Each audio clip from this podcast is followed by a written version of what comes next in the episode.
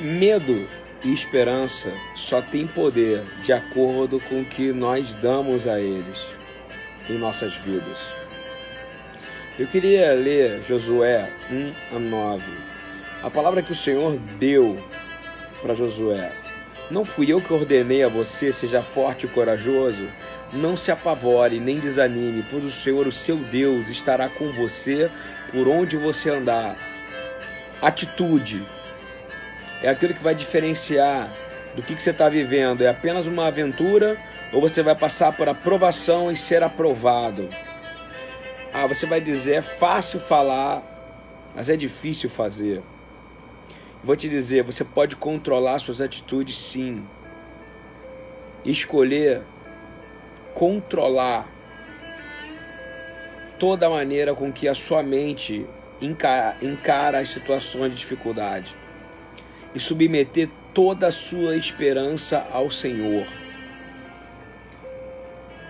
Se você é aquele que vê tudo como uma aprovação, que bom para você. Porque você pode estar certo. Porque se você recebeu uma aprovação, eu vou te dizer, Deus permitiu, e se Ele permitiu é porque Ele confia que você vai passar por isso se você crer nele. Você precisa parar de olhar para a desgraça do mundo e começar a ver graça nos olhos do Senhor sobre você, e Ele vai identificar essa graça. Esperança sem confiar em Deus se torna apenas um desejo. Esperança é confiar em Deus. Ele é a nossa esperança. Ele é a nossa alegria. Quando você está passando em uma aprovação enorme, não é uma aventura. Você vai receber auxílio do Senhor. Você pode confiar nele. Você vai confiar nele e ele vai andar com você e você vai andar com ele. Ele vai mandar pessoas que vão te honrar. Ele vai mandar pessoas que você vai aprender a submeter a elas e elas a você em temor a Deus. E o amor de Deus vai gerar esperança. E a graça habitará em você de forma abundante. Preste atenção, quando Deus enviou seu filho Yeshua, ele enviou uma mensagem de esperança gigantesca que junta esperança e confiança para todo aquele que coloca nele, significa aquele que crê. Porque Yeshua é alguém que você pode confiar e colocar sua confiança plena.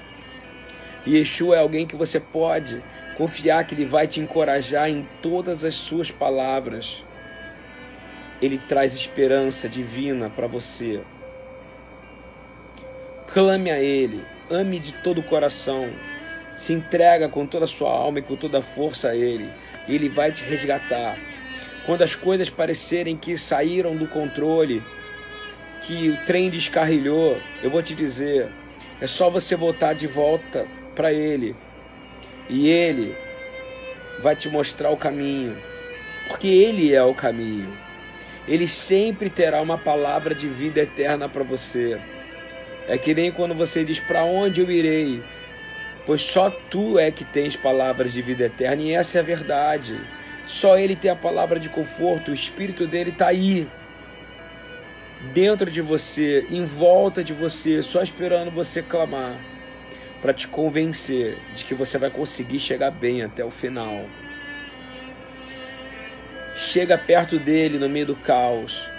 De quem? Do seu pastor Yeshua e Ele vai te trazer a esperança e a confiança necessária para passar por tudo bem. Ouça a voz dele. E lembre-se, por exemplo, que está escrito em 2 Samuel 22, 31. Este é o Deus cujo caminho é perfeito. A palavra do Senhor é comprovadamente genuína.